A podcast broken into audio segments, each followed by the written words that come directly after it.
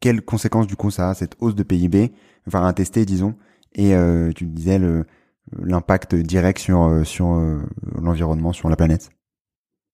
Eh bien en fait à chaque fois que le, les points de PIB augmentent, qu'il y a une création de richesse, il y a forcément euh, déjà euh, des particules euh, de gaz qui sont émises dans l'atmosphère, euh, des ressources qui sont prélevées, des sols qui sont artificialisés, de la biodiversité qui est détruite, de l'eau qui est polluée, de l'air qui est pollué. Donc en fait, à chaque fois qu'il y a de l'activité économique, forcément, il va y avoir des des conséquences sur l'environnement.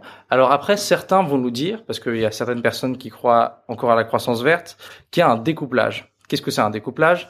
C'est une manière, si tu veux, de faire du PIB tout en n'abîmant pas euh, la nature, euh, sans émettre de gaz à effet de serre. Et donc il y a cette idée-là qui qu'on entend beaucoup quand même, qui est de dire, mais pas du tout. On peut faire une croissance verte, continuer à faire croître le PIB. Simplement, il faut faire un découplage, il faut compenser les émissions, etc. Sauf que on se rend compte que, et là je prends juste la question du dérèglement climatique, qui est une des questions. On l'a dit, il y, a, il, y a, il y a les sols, il y a l'eau, il y a bon.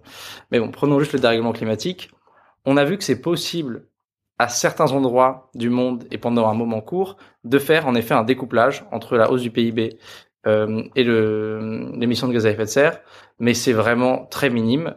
Euh, et encore une fois, ça ne comporte que la question euh, euh des gaz à effet de serre, et c'est une des questions de des questions du vivant. Et d'ailleurs, le rapport Meadows au départ ne parlait même pas de ça. Hein.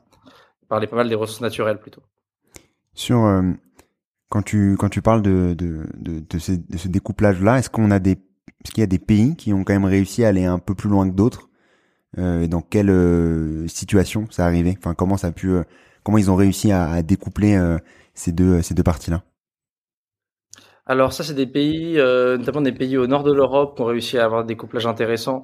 bah, ce qu'ils ont fait, c'est qu'ils ont utilisé des, technologies qui permettaient une plus grande efficacité énergétique. ils ont aussi parfois compensé leurs émissions, même si la, compensation des, émissions est quelque chose qui à titre personnel me pose énormément de problèmes parce que donc l'idée de la compensation par exemple c'est vous allez émettre par exemple euh, des gaz à effet de serre euh, en Norvège et puis vous allez euh, planter 1000 arbres au Nicaragua et vous allez dire bah voilà en fait quand ces arbres ils seront grands euh, ils deviendront un puits de captation de carbone Bon, alors déjà, combien de ces arbres vont arriver jusqu'à maturité, je sais pas. Enfin bref, c'est une logique qui moi me, me paraît vraiment mauvaise. Et puis encore une fois, Là, on le dit depuis tout à l'heure, et ça, c'est quelque chose qui, je pense, pose problème dans les débats sur l'écologie, c'est qu'on parle tout le temps du carbone, de la décarbonation, de la neutralité carbone, tout ça. Mais ça, c'est simplement, on l'a dit, une des, une des, une des problématiques. Et selon moi, d'ailleurs, c'est même pas la plus grande. Hein.